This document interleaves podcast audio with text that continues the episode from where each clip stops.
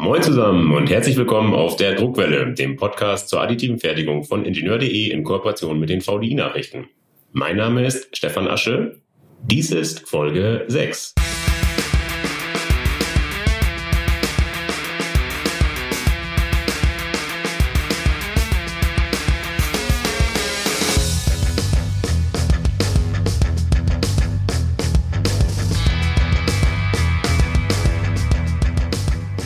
Heute geht es auf der Druckwelle erstmals um das Drucken von Kunststoffen. Und wir steigen gleich ein auf hohem Niveau. Es geht nämlich nicht etwa um irgendwelche Kunststoffe, sondern um Tribopolymere. Was genau das ist, wie man sie im 3D-Drucker in Form bringt und was man mit den Bauteilen dann machen kann, weiß unser heutiger Gast. Ich begrüße Tom Krause von der IPUS GmbH in Köln. Hallo Herr Krause, stellen Sie sich doch bitte erstmal selbst kurz vor. Ja, hallo Herr Asche, vielen Dank erstmal für die Einladung.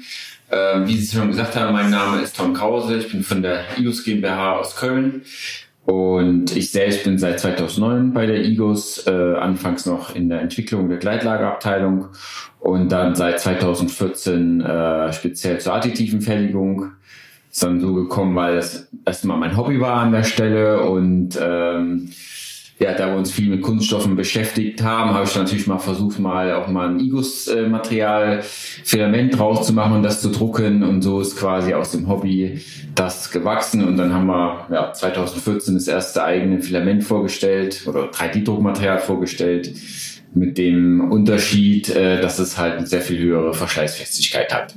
heute leiten Sie die 3D-Druckabteilung bei Igus. Genau, genau, genau. Sie mir Alter? Äh, ich bin jetzt 38 Jahre alt schon. Ach, schon. ja, genau.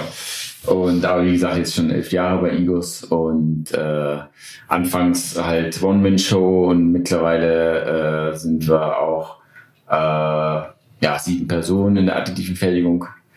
Sagen Sie vielleicht noch ein paar Sätze oder drei Worte zu Igos selbst, zum Unternehmen, Gründungsjahr, aktuelle Mitarbeiterzahl, ja. Umsatz. Also die IGUS GmbH äh, gibt es seit 1964. Äh, ähm, äh, aktuell haben wir 4.150 Mitarbeiter und 764 Millionen Euro Umsatz. Äh, wir beschäftigen uns dabei halt immer mit unseren selbstentwickelten Kunststoffen für die bewegte Anwendung. Das können Gleitlager sein, Energieketten sein, an Linearsysteme sein, können aber auch Low-Cost-Roboter sein oder halt auch hier der 3D-Druck von solchen Gleitlagern.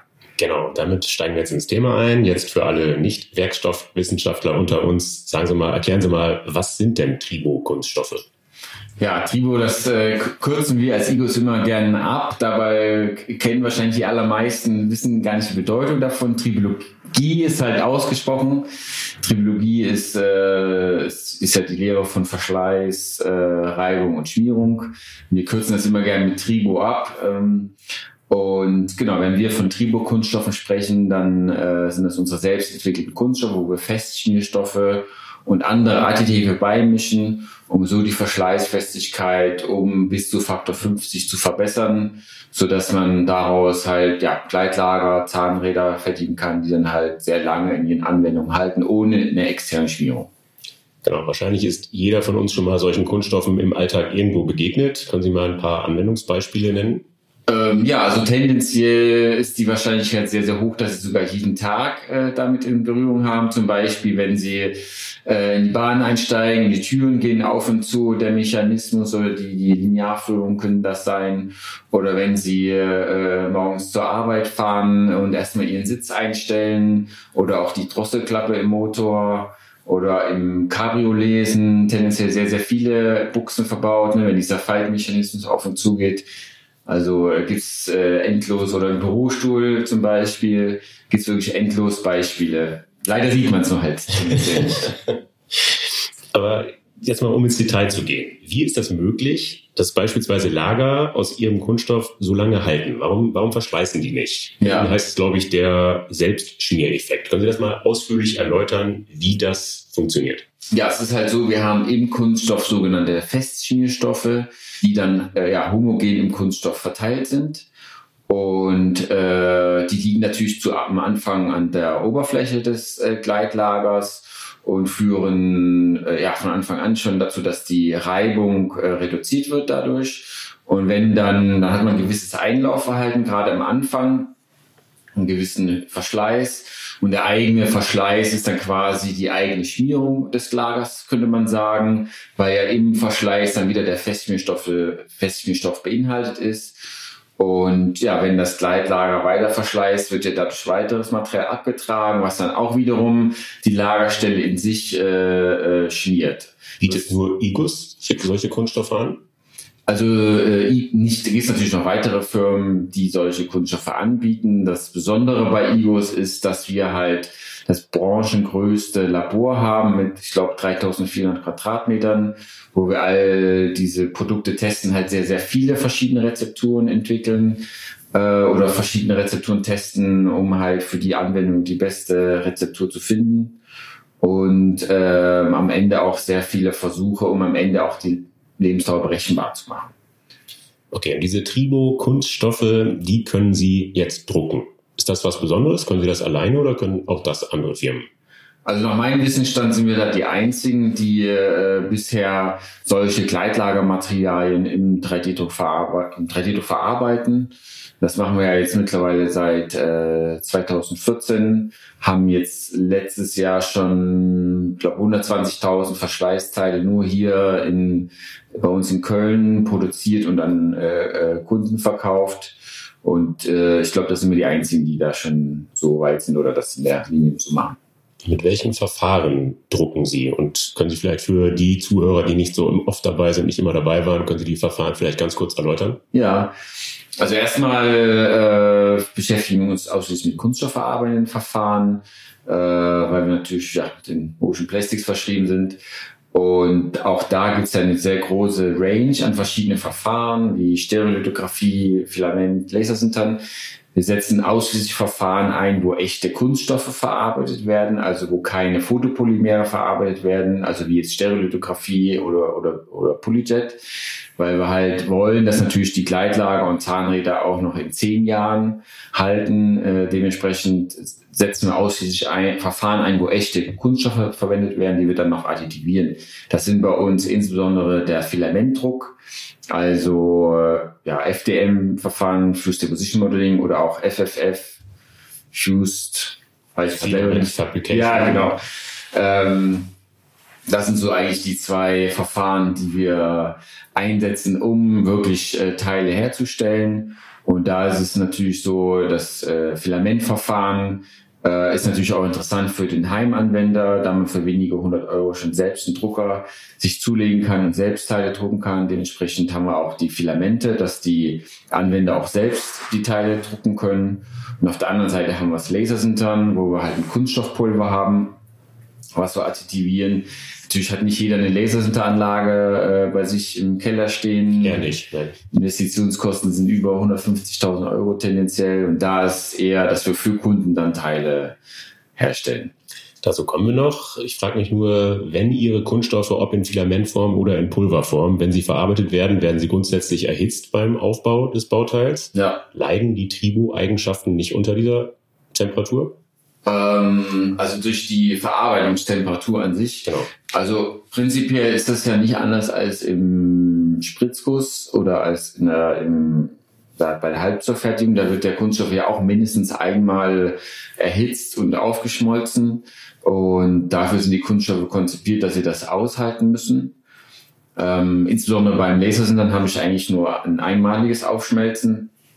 Bei filamentbasierten Verfahren habe ich es halt zweimal, einmal durch die, vielleicht sogar dreimal Kompoundierung, Extrusion und dann wirklich die Fertigung des Kunden am Ende. Mhm. Da müssen halt dann die Kunststoffe entsprechend äh, für ausgelegt sein. Wobei am Ende die Verweilzeit im Drucker selbst beim Kunden ist nicht hoch. Von daher ist das eigentlich äh, kein Thema, wenn man es nicht übertreibt in den Temperaturen natürlich. Klar. Ich habe bei Ihnen auf der Webseite gesehen, Sie bieten jede Menge Filamente, Filamente und jede Menge verschiedener Pulver an. Ja. Worin unterscheiden die sich? Also äh, alle gemeinsam haben sie, dass alles Gleitlagermaterialien sind. Äh, unterscheiden tun sie sich für den jeweiligen Anwendungsfall oder Verfahren oder äh, äh wie anspruchsvoll das äh, ist. Wir haben halt jetzt drei Lasersinterpulver, wobei wir eins haben allgemein für alle Arten von Verschleißteilen und für, für reguläre Zahnrädern. Dann haben wir eins entwickelt speziell für Schneckenräder, weil es da halt eine sehr viel höhere Lebensdauer hat. Und jetzt haben wir eins entwickelt, was halt elektrostatisch ableitende Eigenschaften hat. Und so versuchen wir da die verschiedenen äh, Bedürfnisse der Industrien auch zu treffen oder auch Materialien, die dann eine Lebensmittelkonformität haben. Und im Filamentbereich unterscheidet sich halt sehr stark nach den Anwendungstemperaturen. Das heißt, ein sehr, sehr einfach zu verarbeitendes Material, äh, unser E150, das kann auf mehr oder weniger jedem Drucker verarbeitet werden, kann dann aber auch nur 65 Grad Anwendungstemperatur und das kann ich dann hochgehen äh, bis zu erstmal, ich brauche einfach nur einen geschlossenen Drucker. Und dann kann ich es natürlich bis auf die Spitze treiben, wo ich einen Hochtemperaturdrucker benötige, wo ich 160 Grad Bauraumtemperatur benötige, was die wenigsten Drucker können. Aber dann, wenn ich so einen Drucker habe, kann ich dann halt das Bauteil dann Material wählen, was dann auch 160 Grad ab kann, das Bauteil, das gedruckte Bauteil halt. Ne? Das heißt im Umkehrschluss, Sie können mit Ihren Kunststoffen auch Spritzgussformen herstellen. Genau, das machen wir auch. Das machen wir aber eher dann in der Stereolithografie oder auch im Metalldruck dann direkt.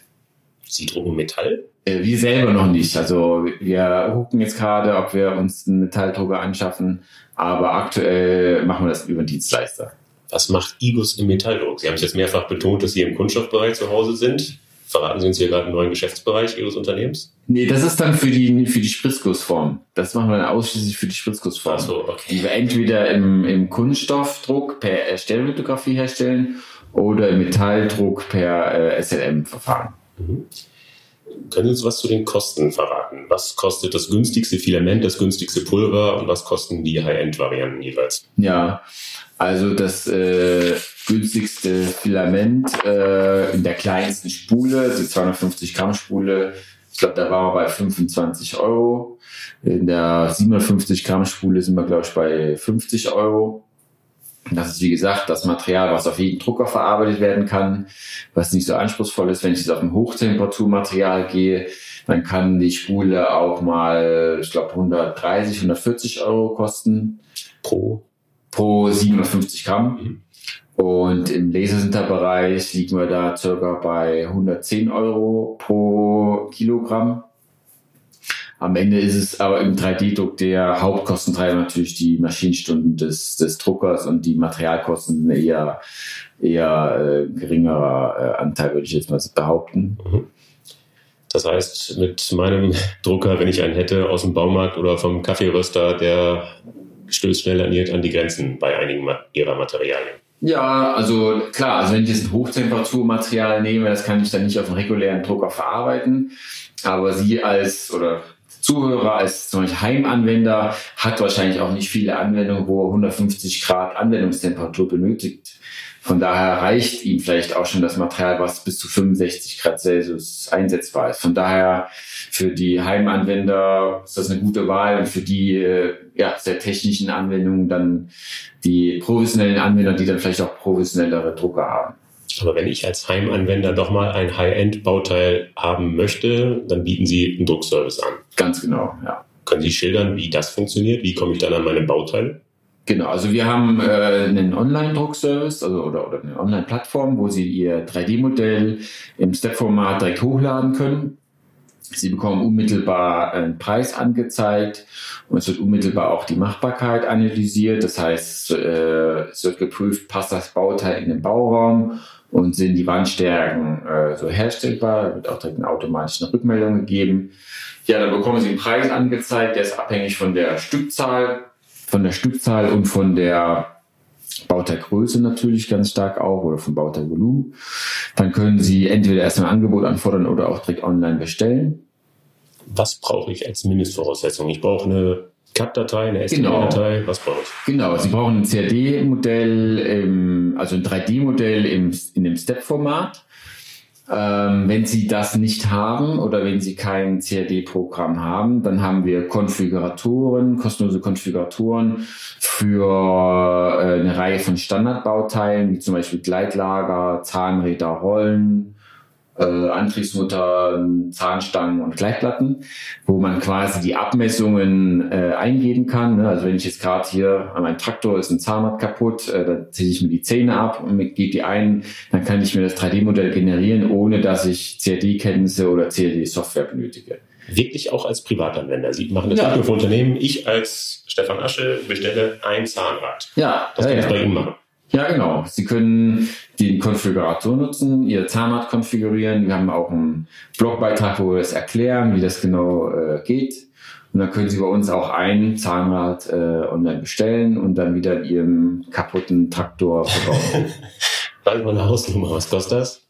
Also das hängt natürlich vom, von der Zahnradgröße ab, aber wenn ich jetzt mal so ein Zahnrad, keine Ahnung, in 30 Millimeter Durchmesser und 10 Millimeter hoch sagen würde, dann liegt man da vielleicht bei 15 Euro ganz grob. Wie lange dauert das?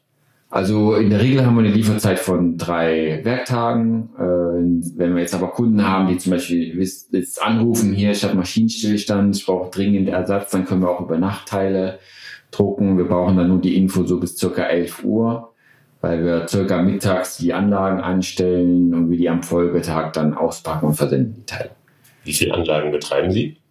Also in Köln haben wir jetzt äh, fünf Lasersinteranlagen, haben jetzt vor zwei, drei Wochen erst aufgestockt von drei auf fünf.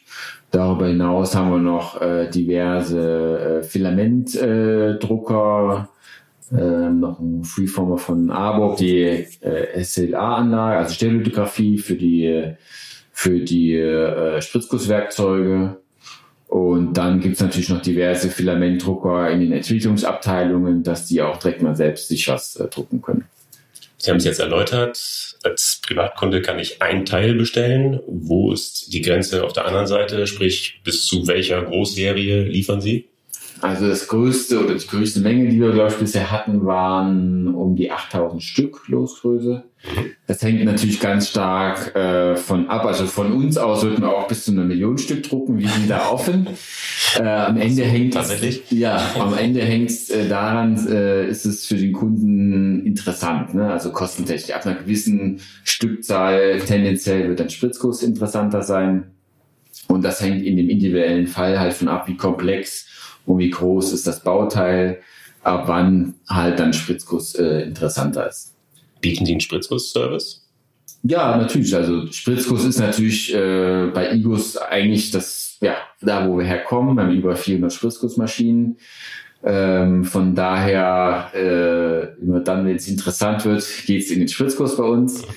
Von daher, ähm, ja, wir bieten den regulären Spritzguss an, aber auch Spritzguss mit äh, 3D-Druckwerkzeugen überall da, wo jetzt ein klassisches Spritzgusswerkzeug vielleicht zu lange benötigen würde oder zu teuer wäre oder wo ein Kunde vielleicht erstmal nur testen will, zehn Stück, ohne direkt äh, sehr viel Geld in ein Werkzeug zu investieren, da bieten wir auch das an. Mhm. Neu ist bei Ihnen, habe ich gelesen, der 2K-Druck. Ja. Fand ich jetzt erstmal überraschend, dass das so als Neuigkeit angekündigt wird. Sie Ja. haben gerade Arburg schon genannt. Ja. Die machen das, glaube ich, schon länger. Ja, Was ist das Besondere an Ihrem 2K-Druck? Also das Besondere bei uns sind dann natürlich unsere Kunststoffe, die wir verwenden. Das heißt, äh, wir haben dann halt unsere Gleitlagermaterialien, ähm, wo wir daraufhin dann äh, besondere äh, ja, sagen wir, Partnermaterialien haben, die dann sehr gut sich damit verbinden und damit den 2K-Druck möglich machen. Also im Grunde ist es eigentlich die Technologie, äh, die es ja gibt und darauf haben wir unsere Materialien hin äh, entwickelt oder angepasst. Sagen Sie mal ein Beispiel. Wo brauche ich ein 2K-Bauteil? 2K, zwei Komponenten. Ja, genau. Also äh, zwei Komponentenbauteile, das ist ja dann Filamentdruck. Und äh, der Vorteil ist, ich kann dann halt ja, zwei Materialien kombinieren ähm, und so halt die besten Materialeigenschaften kombinieren. Wir machen es zum Beispiel für Bauteile, die hochfest und hochsteif sein müssen. Weil wir natürlich unsere Kunststoffe auf Gleitfähigkeiten optimieren, ist es dann anders als ein Kunststoff, der hochsteif und hochfest ist, natürlich nicht vergleichbar von der Steifigkeit und Festigkeit. Von daher machen wir das zum Beispiel für Bauteile, wo wir sagen, wir haben nur gewisse Bereiche, wo es auf die Verschleißfestigkeit ankommt und beim restlichen Bauteil ist mir eigentlich die Steifigkeit und Festigkeit wichtiger. Und da kann ich dann halt so beide Welten in einem Bauteil kombinieren, um dann die Grenzen ähm, von dem, was mit Kunststoff machbar ist, noch weiter anzuheben oder auch um metallische Bauteile zu ersetzen, weil ich dann ja in ganz andere Klassen komme, äh, was ich dann erreichen kann. Oder auch um einfach Material zu sparen, weil wenn ich jetzt einen Kunststoff habe, der eine höhere Steifigkeit und Festigkeit hat, könnte ich ja bei gleicher Bauteilfestigkeit auch einfach mehr Masse rausnehmen mhm. und kann dann so wieder Druckzeit äh, sparen und, Mat und Bauteilkosten sparen. Okay. Wo wir gerade bei Besonderheiten sind, gelesen habe ich, dass Sie sich jetzt auch als Prophet vor, äh, versuchen. Angeblich können Sie inzwischen vorhersagen, wie lange Ihre Bauteile überleben, je nach Einsatzgebiet. Wie funktioniert das denn? Ja, genau. Also das ist äh, eine Besonderheit von IGUS. Wir wollen ja, dass jedes Produkt berechenbar ist. Dementsprechend machen wir, wie ich es schon erwähnt hatte, sehr viele Versuche im Labor.